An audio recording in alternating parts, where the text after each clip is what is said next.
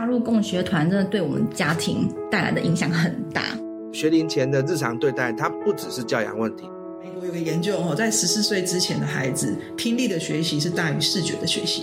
今天在一个自由学校里面，他他有可能是长这样。那对你来说，你会想要怎么做？听众朋友，大家好，欢迎收听越狱。那我们今天又要来回到我们最喜欢的，我个人最喜欢的、啊、这个育儿主题哦。那我们今天请来的来宾是曾经来到我们节目的伊娃鸟仔，那跟大家 say 个 hello 吧。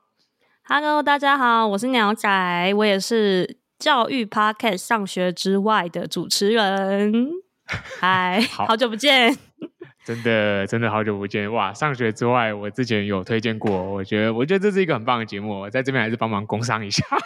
没错，没错，哎，那个资讯啊，你要放一下，放一下，没问题，没问题。对对，那呃，工商就是上学之外是一个教育。我觉得算倡议耶，就是讲很多教育议题的节目这样，所以如果你广泛的对教育议题很有兴趣，都可以来听听这个节目这样子。我再帮那个鸟仔补充一下，而上学之外，其实跟我们节目有点类型有点像，但是他跟我们谈的内容又很不一样，在刚好落在另外一个层面，所以我觉得真的很适合说，如果你想要听一些就是班教育节目比较不会特别去谈的某一些议题，其实他在里面真的他们的他的他的节目内容，我觉得是五花八门哦，五花八门。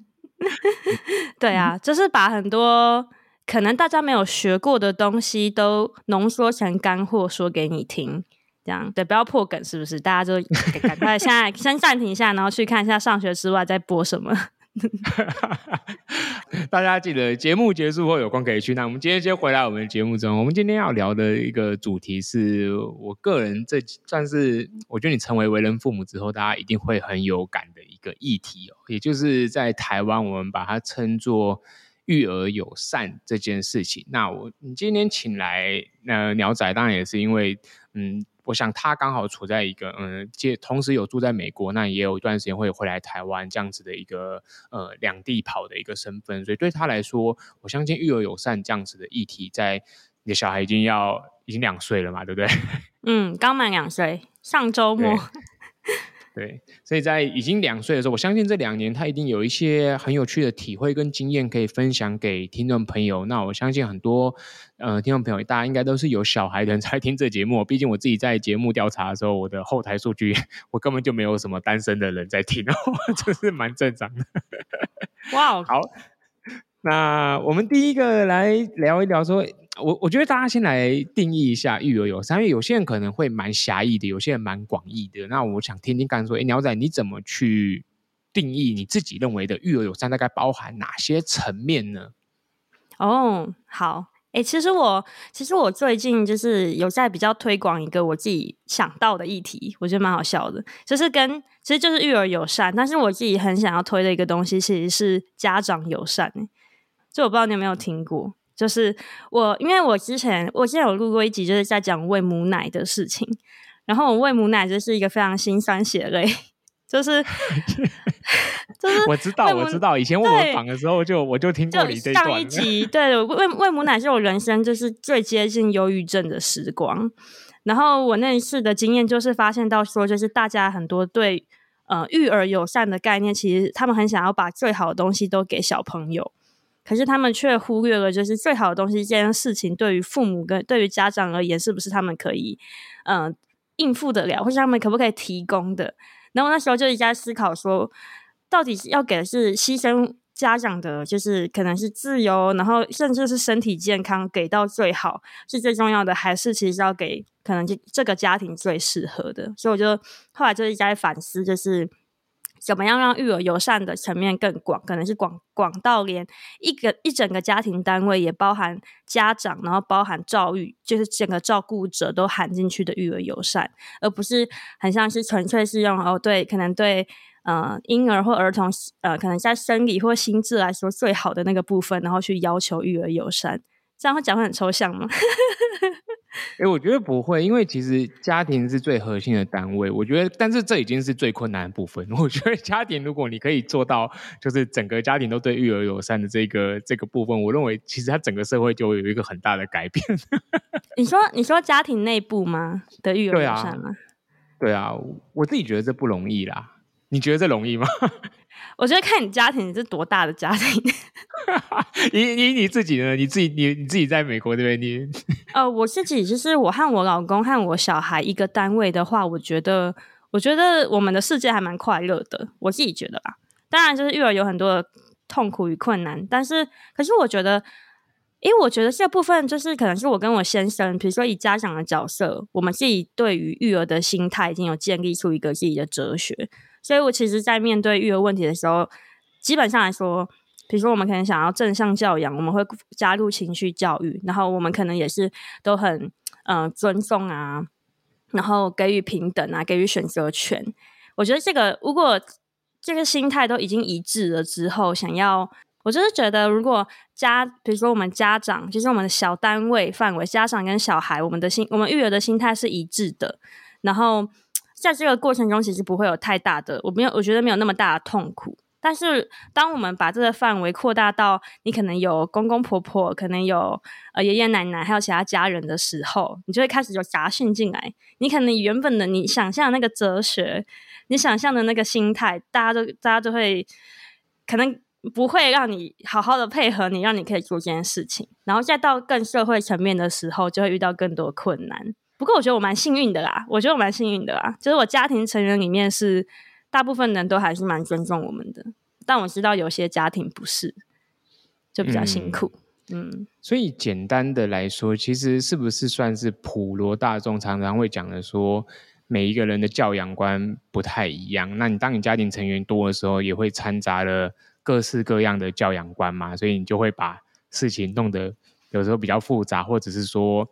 就大东有一个意见，西有一个意见，其实大家都彼此之间常会有纠纷，是这是这样子的概念吗？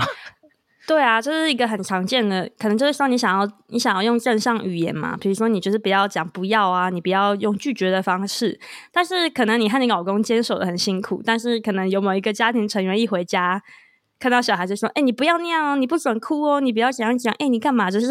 你就会你就会。那个画面就很尴尬，那你就会不知道说我现在该怎么去维持我们的教养观啊？可能小朋友他在面对不一样的教养的时候，他们也会有适应不良，或者他们的情绪很起伏，然后就越演越烈。可能小孩在哭啊，然后呃，你可能你的长辈也在生气呀、然后就在旁边想说，我现在该怎么办呢？我要跟长辈一起骂小孩呢，还是呢，我要帮小孩呢，还是我要赶快把他抱走呢？我觉得这一定很多家庭常常出现的画面啊。嗯、这边我有一个好奇的哦，就是这个这个讲出来，一定很多人会觉得哇，这怎么可以提这种事情哦？因为我毕竟是男性的角色嘛，对不对？其实以我自己家庭为例啦。我的亲戚朋友，对，就是我，因为我是住在我我老婆他们家的，对，就是人家讲的吃软饭。哎、欸，也不是这样说吧？对，没有男女平等，可以的。对对对。然后，所以我其实跟我丈母娘他们那边的家人是频繁的会接触，然后其实他们也对育育儿有很多的，大家都大家都有自己的理念啦，就是每个人都有自己的教养观，然后其实他们。每次对我的小孩，对我们，对我跟我老婆的育儿教养观有一些意见的时候，他是不敢跟我讲，他跑去轰炸我老婆。Oh. 对，因为就是可能因为我是男，我是就是男性的角色嘛，可能他们会觉得跟我讲，就是会有一种好像讲不过我。可能也因为我是做教育的人吧。我觉得我们今天我们两个人，oh. 我们彼此，我们两个，我们的主持人跟来宾都是教育背景这样子在工作的人，所以我我曾经有一次跟我老婆说。就是如果以后他们要跟你讲这些事情，叫他来跟我讲。我说大家可以来辩论一下嘛，对。我说这，我说这这不用不用在背后讲，因为我没有不敢讲啊。我说就是什么事情都可以讨论嘛，对。但是我会认为啦，你会不会觉得在这样子的社会氛围下面，因为你毕竟还是算是我们的亚洲亚洲家庭嘛，对。就虽然在美国工工作跟生活，但是我觉得你会不会觉得说，在这样育儿的环境里面，呃。女方的意见更容易会不被你的亲戚朋友所轻易的接纳，然后男方可能比较容易，你会有这种感觉吗？还是说对你来说没有过这样子的呃经验或是感受？哦，这样我要想一想哎，你说就有点像是说我跟我老公的经验来比吗？对啊，对啊，对啊，对啊。但我有一个很深刻的感觉，是真的对于小孩的意见这件事情，不知道为什么大家都会跑来跟我讲。是不是？是不是？对，然后其实我内心有过这个心理不平衡，就会觉得说小孩是大家的，为什么好像我预设是我，你懂你懂意思？负责的人好像主要负责人是我，为什么不是我先生？对对对，就是我有过的一个感受。然后我觉得，我觉得我自己的经验是。嗯，我觉得我算是可以说服长辈的人，就我比较可以让他们舒舒服服的，嗯，但是仍然就是可以配合我的教养观，非常需要技巧。对对对，对，确实哦，确实哦，这个这中间涵盖很多沟通技巧啦。我觉得也是，嗯、我相信这很多家庭大家都有类似的困扰，所以这也是为什么有时候我觉得。如果你沟通技巧不好的话，育儿会更孤单哦，因为你会忍不住把这些人推推出去。对对，对，而且其实我觉得长辈，呃，如果有多几个人跟你一起跟你一起育儿是很好的。如果是顺的，就是不会让你觉得很不被尊重。我觉得这有多一些人分担，对我来说是求之不得。我觉得，因为育儿对我来说其实有点辛苦。对。对对，就是鸟鸟仔的的育儿经验，我感觉跟我是蛮类似的，就是我们都充满了很多的生活刺激跟挫折。没错，没错，就跟想象的完全不一样，就对了。就会想说，哎，下一胎要生吗？的那种，会有点震撼。对对对的的经验这样子。而且我觉得，可能一方面是因为你在美国，就也基本上是你跟你老公是主要照顾者在带嘛，对不对？就也没有也没有其他的人在带嘛，对不对？哎，其实我们我们是因为其实长辈都、哦、没有没有，就是长辈他们偶尔会飞来帮忙。我想一下，第一年的时候，我觉得我婆婆也其实也带蛮多的，就是会有可能我婆婆会跟我们在一起三个月，可是可能后面三个月是我跟我老公，可是可能后面又下三个月又是我婆婆又会来帮忙。但是现在过一岁半之后，就主要都是我们这样子。嗯，对.所以我们可以从这个点一岁半开始推进。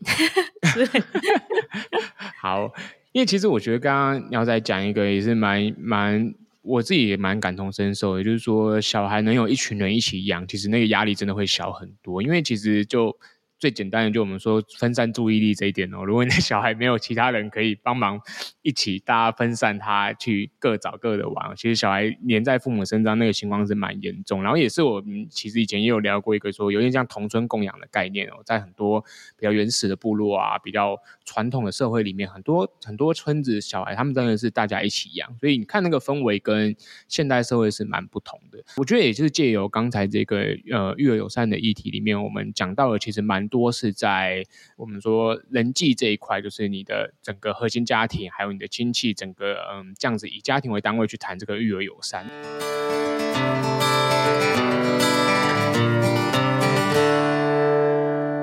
我接下来想要切入一些比较实际面的，比如说是我们讲的环境好了，或者是说嗯整体的文化好了，那。就是你要你要在你自己感觉啊，因为我知道你之前回台湾，我看到你 PO 了一些文，其实我会找你做这一篇，是因为。我就看到一些朋友，我就觉得啊，这个一定有一些话可以聊。对，我很多意见。对，我们先以台湾为例子，好吧？就以台湾为例的话，你你觉得你在台湾感受育儿友善这一块，如果我们以嗯比较实质的，比如说公共空间好了，或者是整体社会的氛围，你你的感受是什么呢？我我想说，因为其实我觉得，比如说在有些硬体的上面，尤其是比如说补助金，或者是说像亲子馆。这种，比如说我们要帮小朋友找资源，比较实际的资源，嗯、或是去玩的设施，其实台湾非常非常厉害，比美国、嗯、比我住的地区啊好非常多，有好多选择，我觉得很开心，就觉得哎，怎么那么多游乐园可以去？这种小朋友小小朋友游乐园去可以去的感觉，有很多学习。可是我觉得台湾有一个问题是，我觉得还是，我觉得好像还是人的氛围会让我觉得他们不太知道。呃，家长跟小孩子的世界长什么样子？所以，所以会，就是我会觉得我好像是被 isolated 的一个人，就是我会觉得我跟旁边坐公车的学生或是上班族，嗯、呃，就他们可能不太知道要怎么跟我互动，或是我没办法跟没有办法跟他们融在一起的那个感觉。可是可能大家会觉得很奇怪，说为什么要融在一起？可是因为我在美国的感觉是，当我带着小朋友出去，然后我们可能在餐厅，然后小朋友在哭啊，或者他们把食物丢在地上，旁边的人会看着我，然后跟我微笑，诶，然后就跟我说：“哦，孩子都这样啊，哦，他好可爱，什么之类的。”因为他只是把。他把饭丢在地上，然后服务生也会跟我笑说：“啊，小朋友都这样，我懂。”可是我在台湾就是不会有这样的情况。比如说我的小朋友，对不对？对啊，就很不想被白眼。但我我其实没有遇过非常恶劣的啊。我有我有遇过那种一直来跟我说：“哎，那个我那个小朋友要穿袜子哦。”的阿嬷遇过蛮多的，但是但我觉得都还是出于呃爱小孩的观点。但是但是我就觉得，比如说小朋友可能。看到一个陌生人，然后跟他笑，然后跟他想要跟他玩，然后台湾的陌生人会非常的惊恐，我觉得会觉得诶，发生什么事了？然后或者是说我的东西掉了，然后可能学生会不知道要帮我捡，就是就是我会觉得好像台湾人会比较不懂，呃，家长或者小孩需要什么样的帮助。或是什么样的回应？因为其实我觉得有时候家长在带幼儿的时候蛮脆弱的。比如说你很担心小孩影响到别人，那我在美国经验是，大家都会跟你说 "It's fine, it's okay"，可是台湾人就会很尴尬，然后我就会不知道台湾人到底在想什么。但我后来都还是会去锻炼我的心啊，我就觉得台湾人只是比较害羞，他应该觉得没关系 这样子。但我看过很多很多的台湾家长，我觉得他们带小孩出去都蛮紧张的。我自己觉得嗯，嗯，然后我觉得跟美国比，美国的家长都比较放松，对，他们很敢带小孩出门。我觉得这是我一个环境，我看到很不一样的。嗯，我刚刚想到一个要帮听众补充的，因为美国很大嘛，那个鸟仔之前有提醒我，就是各个区有很大的差异。啊、然后在你是住在那个西雅图嘛，对不对？对，我住在那个华盛顿州，在西边的北方，这样，对。好，所以这大家可以稍微去知道说，哎，其实美国还是有很大的差异。不过我觉得刚刚这一段，哇，这血淋淋的，我听听起来感同身受。真的假的？真的真的真的。因为我我自己都住台湾嘛，我我其实也有这样的感觉，就是会觉得说，我其实，在两岁以前，我们很少带小孩去餐厅，因为很失控。就讲白一点，就很失控。就像你说，就是说他会丢东西，小孩可能会丢东西，会敲东西，因为他就在探索嘛。所以我觉得我们都可以理解。可是我认为。呃，外人是没办法理解，就是台湾大部分社会的人是他们会用一种，就是你正在造成大家困扰的那种，呃，那种视线，或者说那一种氛围。然后我其实本来不是一个这么能够体会这件事情的人，但是就是我觉得你读很多心理学，你越你越念教育，你会越变成一个很共感的人，然后你就会越感受得到说，整个环境里面大家对。有孩子的家庭，其实他会觉得好像你被分开一样。我觉得那个 isolated 是一个很好的字眼，嗯、就是你并不是真的跟他们好像形式或是制度或法律上面分开，可是你在你的心里，你就会觉得天哪，就是我一个我有我有家庭的孩子，跟这些没有家庭孩子，好像大家是。井水不犯河水的那种，就是中间有一条墙的概念。而且你不知道对方在想什么，你很怕会打扰到他，或是他会不会对你，嗯、呃，你可能小孩做了什么，他可能会做一些让你吓到的，就是陌生人会不会骂他，或是白眼，这些都会让，就是会让人蛮紧张。但我是没有遇过啦，我觉得蛮幸运的。我觉得台湾应该有在改变，只是我觉得现在比较、嗯、的气氛比较像是尴尬，就是对。我不知道他在想什么，他好像也看着我，可是他不知道要做什么。对，可能美国人我我不知道为什么我们州或是我们城市的人，我不知道是大家都有很多弟弟妹妹，还是 大家都很很平，就是生育率比较高，所以他们我觉得那差异很很大的是台湾的人可能跟我聊小孩，他们就是聊小孩本身，可是我在美国遇到路人，他们跟我聊天，他们会聊我。就是他们可能问我说：“哎、你的小孩几岁？”然后我就说：“哦，现在一岁半。”他说：“哦，这个很累耶，你还有你还有一阵子要累呢。”然后就会跟我讲说：“我我知道。”然后大家几岁？我听说几岁几岁会好一点这样。可是现，在台湾的话，都是会跟你说：“哎、小孩几岁啊？好可爱哦！啊，什么没有穿袜子啊？” 会就是他就是他不会管家长的感受是什么，他不太知道家长遇到的困境是什么。我觉得、嗯、比较多，就是比较多指教，对不对？就是有点像，就是说，哎，你这个小孩应该要怎么怎么样？他会不会他给你一些好建议，对，对他觉得他在帮你，可是其实让我，其实我觉得多少都会让家长压力有点大，倍感压力啊。什么还不会讲话啊？我以为女生讲速度比较快，哎，这样 讲话比较快，呃，没有，不好意思。对啊。因为以我我自己我自己其实也很难，我我的小孩去公园都不穿鞋子，因为我的小孩就走体制外，所以我小孩现在也没有去幼稚园。然后其实那感受更深，嗯、就是当你不去幼稚园的时候，你这你你这小孩做什么事，人家就会说啊，他就在幼稚园没有学好，对。然后如果你再跟他补一句说啊，不好意思，他没有去幼稚园，啊，就会哎呀，你们没有去幼稚园，你看这样子这个就会教不好，然后会会有很多的指教跟就是建议啊。我觉得台湾很多社会就是说。嗯长辈他们是好意，他也不是真心要，又是就是要批评你养不好啊。但是他们就是会给你很多哦，他们以前的经验，然后有点像就是告诉你说啊，你你照这个做，你就会做得更好。嗯、所以我觉得在台湾的育儿里面，我自己很强烈的感受到刚刚讲的。然后我也可以分享一个，就是像我在两岁以前，我跟我老婆我们就有几家是我们认为是真的是育儿友善的餐厅。然后那个友善是必须要是老板友善，因为其实老板友善他才能够。他下面的员就是，就算你碰到其他客人，他们白眼你，对不对？你会发现老板会站在你这一边，就是老板会同理你，他不会像有些店家就会，就是会跟着其他的客人会觉得说啊，你你们这一桌要处理你们的状况，就是我觉得你会，然后整整整台北市跟新北市，我的我的育儿友善餐厅的口袋名单不到五家，就是这是真的。所以其实我以我以前在台湾，我以前就是我小孩两岁以前的时候。我们最好的伙伴就 foodpanda，因为你带出去觉得压力很大，oh. 对，然后你你最好简单的方式就是叫 foodpanda 回来啊，小孩又可以尽情的玩，尽情的吃。可是其实我认为这不是一件好事，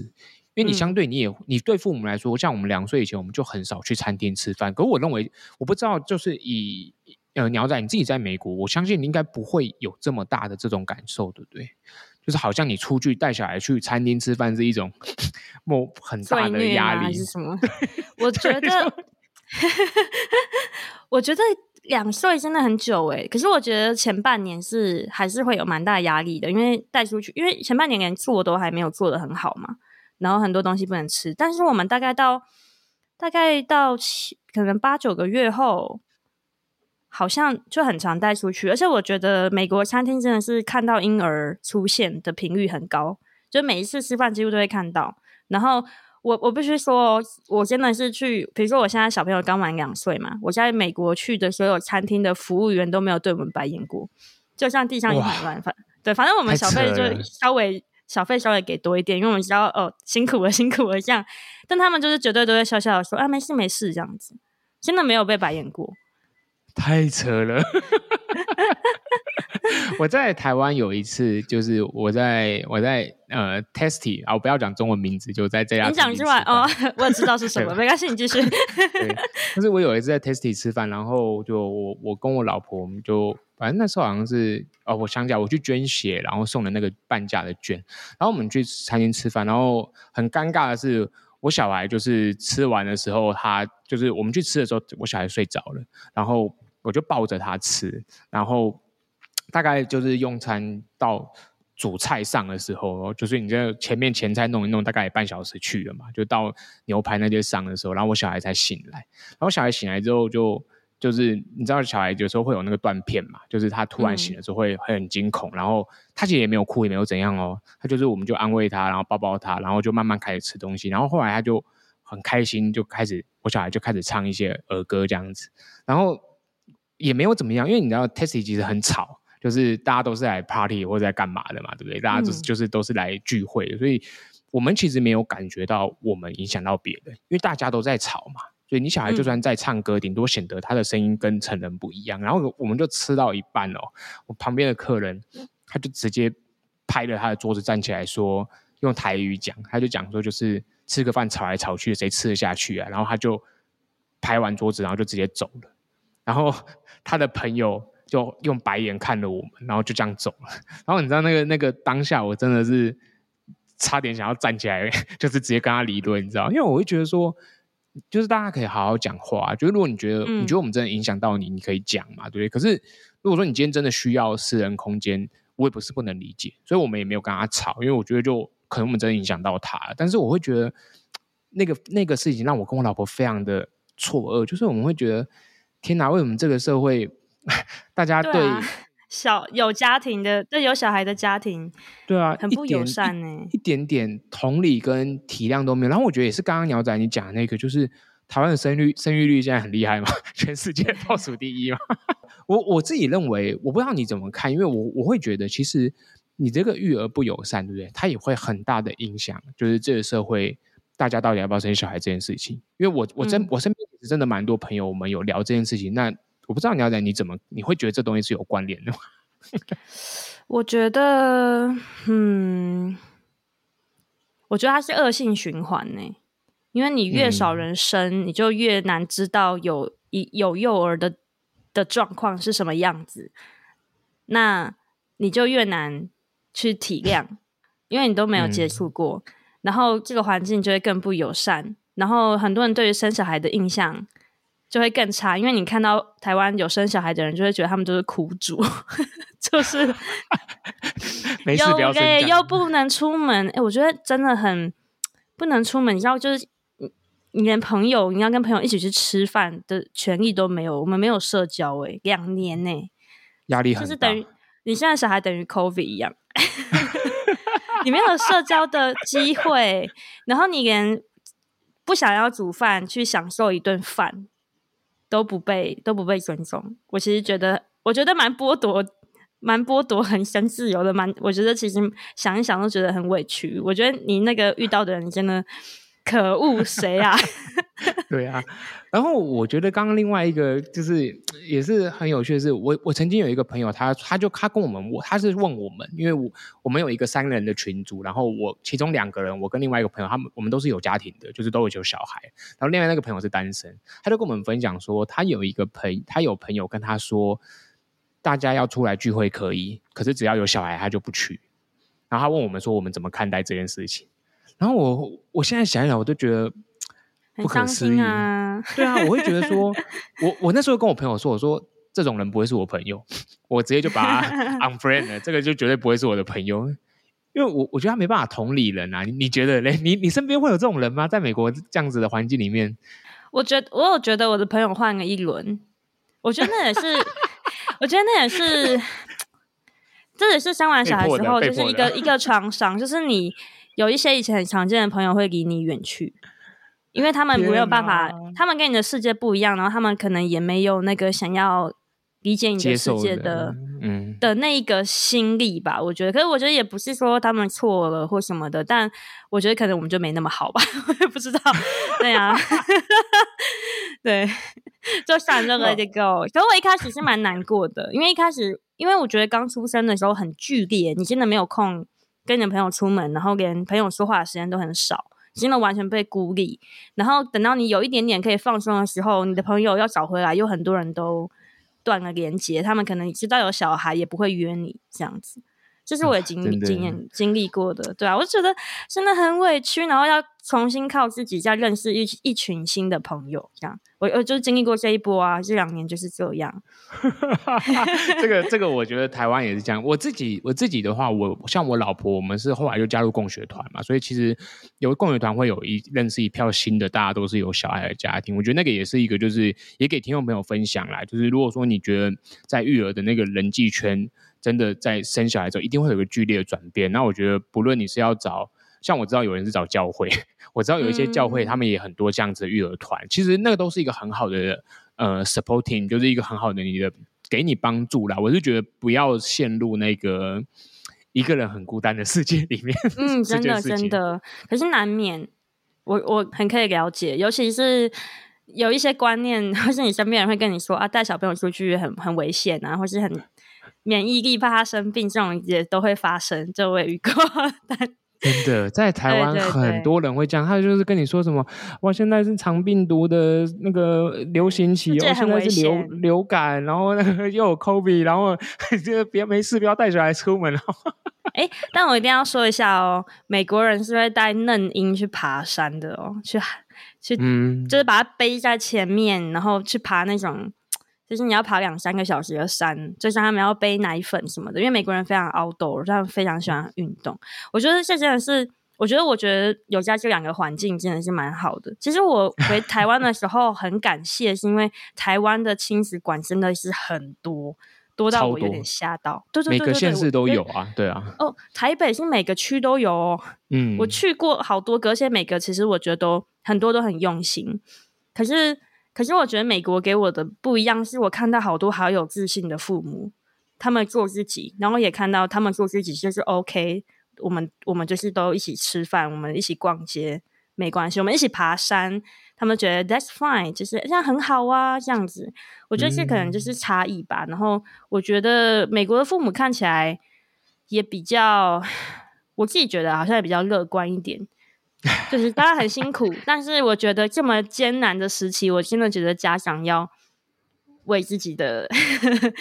的快乐人生着想，对，所以我才提家长友善，嗯，因为我觉得家长是让小朋友快乐的，家长的快乐是小朋友快乐的基础，就是我现在的人生哲学。啊、对，哎，这是真的，就是我们常常讲说，你家长如果是稳定的，每天你都很很开心的在照顾孩子，那其实你的小孩很难不开心啦。我大部分看到的是这样子啊，啊真的。可是我有时候就觉得家长被逼到绝境，哎，你不准出门，然后你。我觉得有很多，可能你家里面有人会一直念你，然后不是这个要这样教，那个要那样教，对啊，你很多的规范，别人跟你聊天都在叮咛你，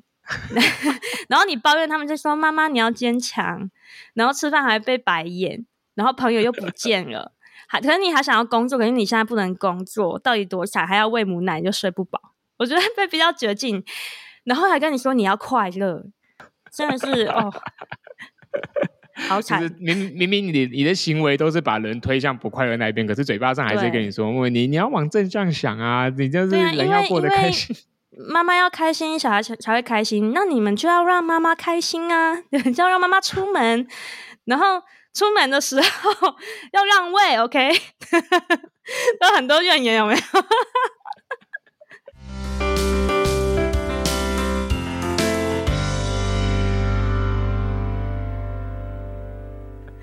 欸、你知道这个让位，其实我老婆有这之前也有跟我聊，因为她每每每周我们都会带，她就带小孩坐大众运输工具去公园跟他们共学团的朋友玩嘛。然后她也有跟我提说，有时候真的碰到没有在让位的，就是他看到小孩，他看到妈妈带小孩，他们也完全不会让的。我听到也是，我有遇过，傻眼，真的，你在台湾有碰过？我，我有碰过，可是。偏少，可是我觉得，嗯，还是要，我觉得妈妈要蛮积极，或是家长要蛮积极的。我会，你在美国呢？美国的状态是怎么？其实美国没有大众运输工具，所以、啊、因为这太大了，很难，大家只能开车啊，大家都开车。可是我，可是我觉得美国现在蛮礼让的。比如说要开那个，比如说你进一个那个 mall，进一个百货公司要开门，一定会有人帮你开门。嗯，就你在推着车嘛，因为你不方便，一定会有人帮你。就是，嗯、呃，比如说让你先走，让你先坐电梯这种事情还蛮常发生的。对，但是我在西岸啊，因为西岸是一个非常开放、比较自、比较先，我不会，我不我不想要讲他们好像很厉害，但就是一个比较开明的文化，像戏骨那一种，大家应该可以想象。对，但是移民很多，所以其实大家都比较。知道哦，有很人人种啊，或是文化很多差异性的地方，所以我自己就是觉得，嗯、我虽然觉得美国就是有些东西比台湾少很多，但是就氛围来说，礼让啊这件事情，还有理解家长这件事情，做的还蛮好的。对，嗯、我现在台湾，我其实都会过去争取，需要的啊，你不争取，没有人会让、啊、让给你啊。对啊，而且我觉得争取有理耶，因为而且我都是背小孩，所以就是我都会告诉自己说，如果我跌倒了，就是 一个大人再怎么累，你跌倒跟一个两岁以下的小孩这样跌倒，他可能会骨折，可是你可能是错想。嗯、我意思是说，我是为了保护他的生命而嗯去要求这个位置，我不是在说嗯好像带小孩了不起。就是真的需要帮忙啦，我觉得大概关键是这个啦，对，啊？真的，所以我觉得比较强悍一点。我真的我每次上上捷运看到人没让小孩喂乳，真的很生气，我都帮他们要哎、欸。会啊会啊，我觉得有一些人正义感真的很蛮好，他们我觉得这其实是好事，因为社会其实就是需要有人站出来去发这个声，对不对？嗯，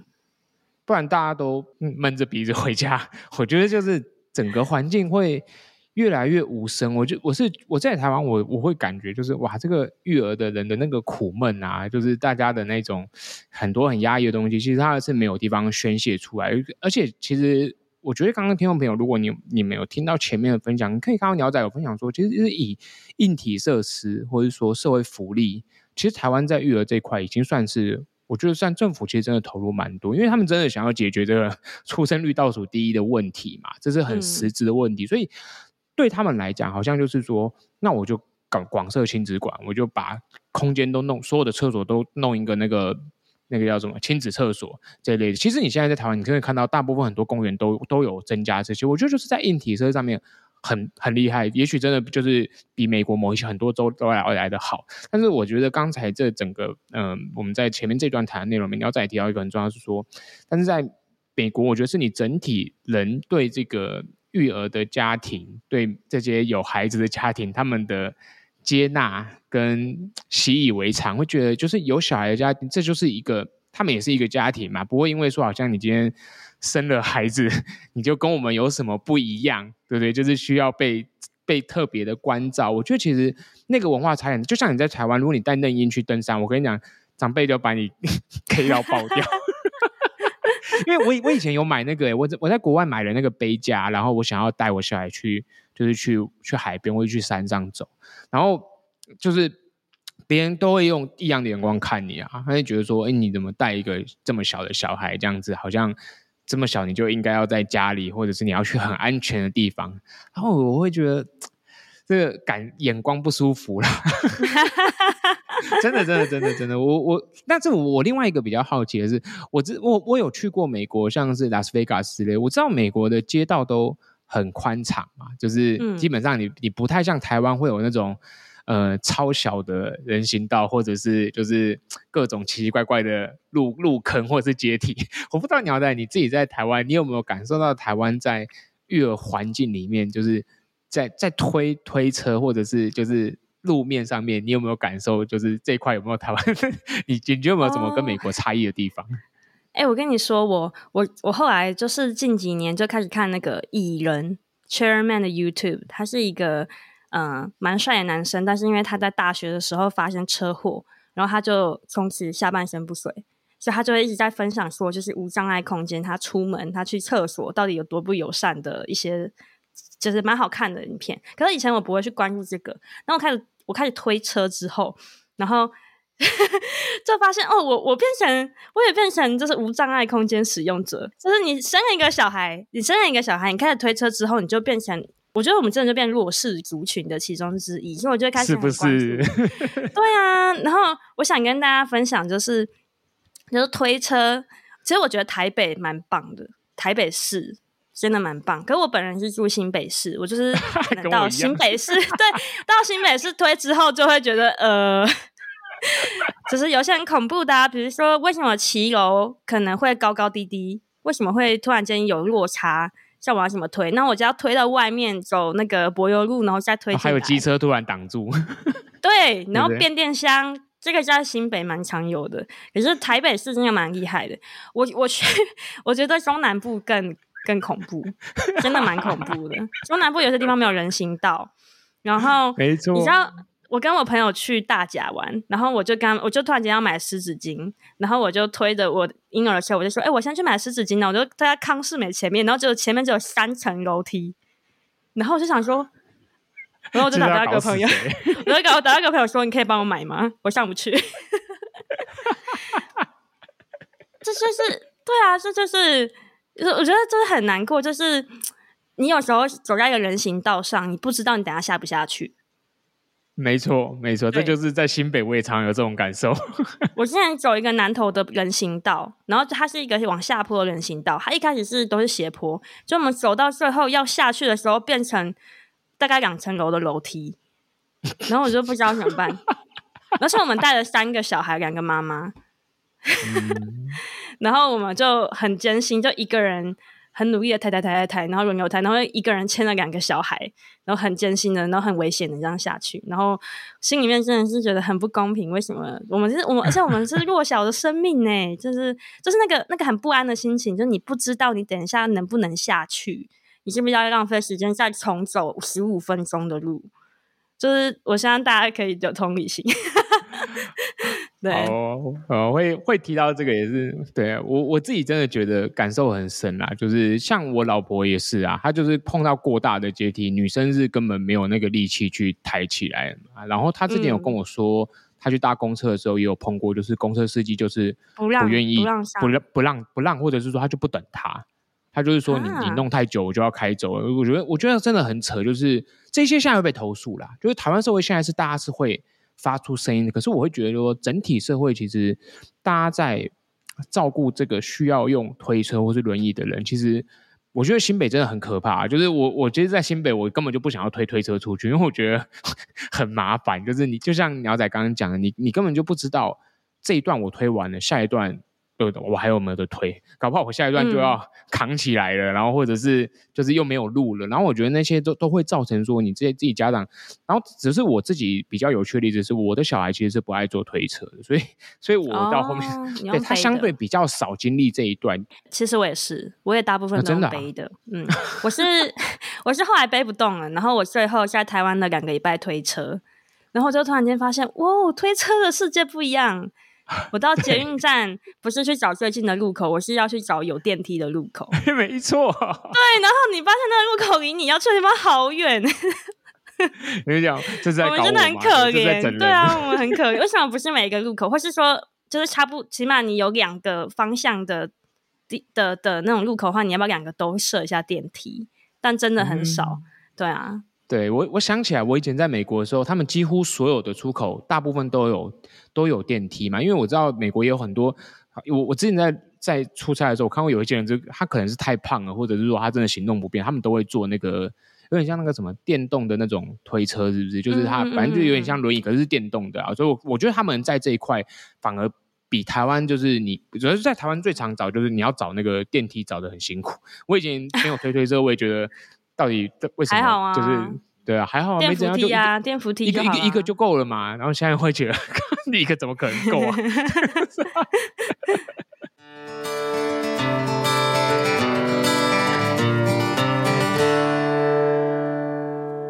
我们今天聊了蛮多这个育儿这一块的，我最后想问一个比较总总观性的问题哦，就是因为其实刚刚我们听起来有一些是硬体的差距，有些是文化，有些是家庭，然后有整个社会的氛围。其实这个育儿友善真的包含了，我觉得各式各样的层面。那我觉得这里面也包括说，整个教育的导向到底是怎么样，让这些教育出来的人去看待这些育儿的的的家庭。那我知道不知道说，最后如果要请鸟仔你。纵观来说，你会觉得，以你在美国跟你在台湾，你觉得哪一边育儿友善做的比较好呢？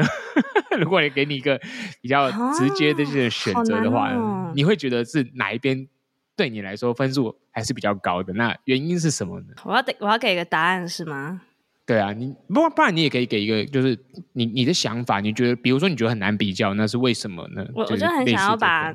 我就很想要把台湾的硬体设施都带来美国，这很贪心，对不对？要结合最好的部分。对，我觉得，我觉得美国的政府，这跟政治有关系，就是政府做的事情真的比较少，所以我们可以去的亲子馆，我家附近就只有一个哦。诶，那公园呢？我好奇，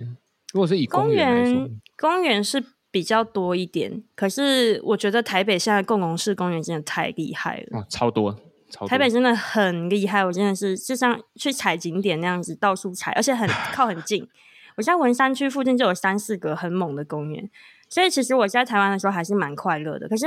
我我我嗯，我有点羞愧的说，其实我很想搭计程车，因为。就我们刚提到那些各式各样的问题嘛，对，我就可以赶快避开它，而且就是因为我们我们现在美我们现在美金嘛，所以就是可以 afford 得起，那不要让妈妈那么辛苦。因为我那时候是一个人带，我就想说，那呃老公我可以多花一点钱嘛，就我用钱去解决问题。我其实觉得在台湾那段时间我都还蛮开心的。对，嗯、就是如果，可我可以想象，就是你带小孩已经很累，然后你坐完捷运，然后还要坐公车，然后你 找电梯，然后不被让位，然后公车司机还不让你上去，小孩子可能要吃饭，这小孩子可能要吃饭，他因为小孩规律很重要，然后我还不能上公车，我觉得这一切都我可以想象，很多人一定会被逼到很很痛苦，我可以想象，嗯、对，嗯。我觉得要看资源多少，可是我觉得整体来说，如果以文化跟人对于就是呃育儿友善的理解这件事情，美国真的做的比我在西雅图这边现在做的比较好，就我们可以很放松的去跟这边的人带着孩子去跟这边的人相处。那我觉得这个可能就是两个字吧，就是共融的概念有没有存在？嗯、你愿不愿意让有孩子的家庭共融进这个社会？因为如果你不愿意共融的话，就会有越来越少的人想要生小孩啊。因为你一生你就不能共荣，我觉得这个就是少子化的观念，就是嗯，如果我生了那么大的牺牲，也没人理解我为什么要生。真的，我 我这我自己身边常常听很多朋友会，他们都会说啊，我就不生啦，就是，然后我心里当然会。某种某种声音是说啊，恭喜你，你不用体验这个地狱。原来是恭喜，是不是遗憾吗？一一部分是恭喜，然后但是也有一部分我会觉得说，天哪，就是你看台湾这个社会怎么会变成这个样子？就是说，大家对于生小孩所